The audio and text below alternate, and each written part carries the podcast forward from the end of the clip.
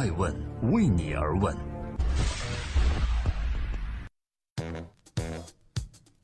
Hello，大家好，二零一八年的一月十五日，欢迎聆听守候爱问每日人物，我是爱成，记录时代人物，探索创新创富。二零一八年美国当地时间的一月十日，爱问人物遇见未来节目组在拉斯维加斯的 CES 二零一八年展会上采访到了。因玩客云而处于焦点中心的迅雷 CEO 陈磊，在艾问人物中，陈磊畅谈玩客云、链客的诞生和迅雷转型。时间过去不到两天，北京时间的一月十二日晚上，迅雷美股开盘前夕，中国互联网金融协会突然发声，点名批评迅雷的链客是变相 ICO。对此，迅雷 CEO 陈雷立即回应说。迅雷从未发布过交易程序，也从没有助力过炒作。同时，在腾讯、网易甚至徐小平等投资人涌入区块链、遭遇强监管的背景下，链客是否是真的变相 ICO，又是否会扰乱市场秩序？艾文人物对陈磊的这篇采访，或许能够带来新的思考。陈磊是谁？迅雷，腾讯网新科技 CEO，曾任腾讯云计算公司总裁。任迅雷 CEO 期间，他带领迅雷从单纯下载业务向共享计算和区块链的新技术方向转变，并于2017年推出了远低于行业价格的玩客云，掀起关注狂潮，上榜艾问人物理由。上任迅雷 CEO 后，迅雷股价翻了六倍。这里是每天晚上九点半准时在艾问的官微官网以及各大新闻客户端。以及百家新闻媒体准时上线的《艾问每日人物》，我们用百分之二十的顶级人物的创新法则去助力百分之八十在路上的年轻人。今天你听了没有呢？爱问迅雷陈磊转型后的迅雷核心到底是什么呢？作为早期互联网行业的入局者，错过了视频、游戏、电商等风口，只想专注做下载，这曾经是迅雷的口号。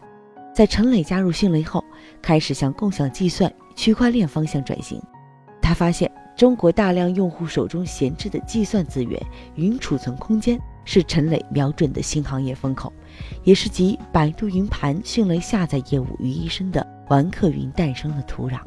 玩客云如何搅局？能够提供全网搜索资源、免费超级速度下载特点的玩客云，售价却不到行业的一半，这也成为了共享计算下载行业的搅局者。那么？为什么迅雷能做好这件事情？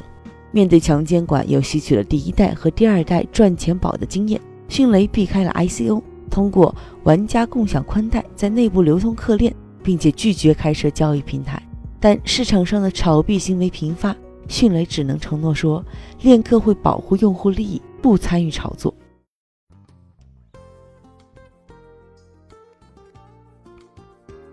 在今天爱问美人物的最后，感谢各位的聆听和守候。我是爱问人物的创始人艾诚。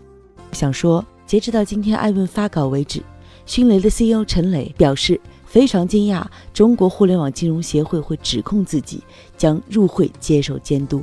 他回应说，对于协会所说的迅雷通过招商大会频繁推销、发布交易程序助推炒作等，他惊讶地说，迅雷从来没有发布过交易程序，也没有助力过炒作。他坦言，王克云只召开过一次线下招商会，属定向邀约，不明白为何会出现“频繁”二字。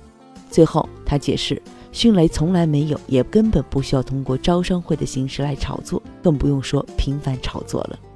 区块链注定是行业下的一个风口，在工业互联网、智能制造和数字资产交易领域等应用场景的未来都是值得期待的。但 ICO 区块链正处于监管风口。迅雷的玩客影云虽然避开了 ICO，但仍首当其冲。迅雷能否闯过这一关，能真的做到拒绝炒作、维护投资者利益，最终安全冲出重围呢？让我们共同拭目以待。爱问为你而问，让内容有态度，让数据有伦理，让技术有温度。爱问是我们看商业世界最真实的眼睛，记录时代人物。传播创新精神，探索创富法则。